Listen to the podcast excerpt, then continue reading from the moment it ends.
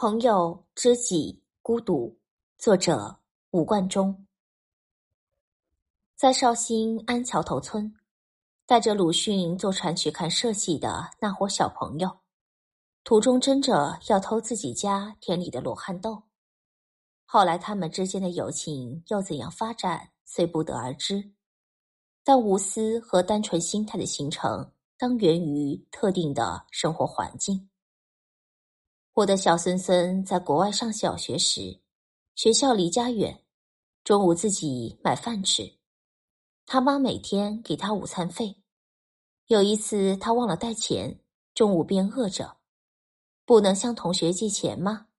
不，他不愿，说别人也从不借钱。友情诞生于相互了解、相互帮助之中。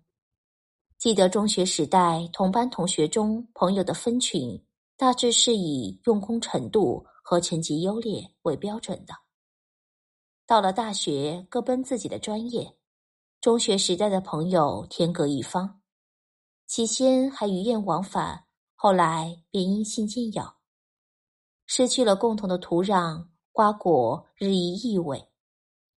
专业的选择决定人生命运。在学习专业的人生道路中，结识终身的朋友、知己，胜于手足之情。投身文艺的艺术观和艺术品味，几乎成了划分朋友甚至敌友的唯一标准。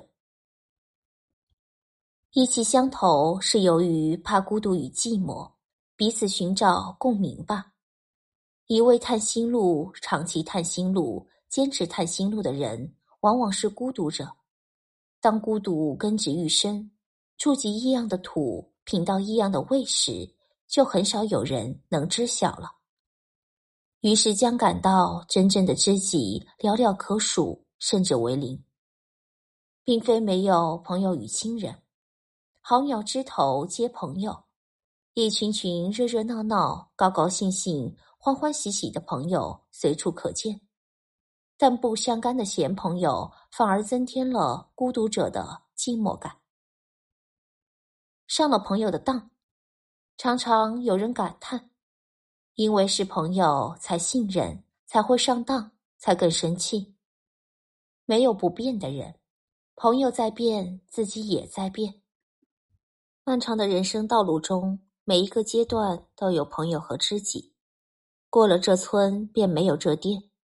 朋友和知己都不能永远与自己结伴同行，分手了留下怀念，然而许多的怀念浇不灭永恒发展中的孤独。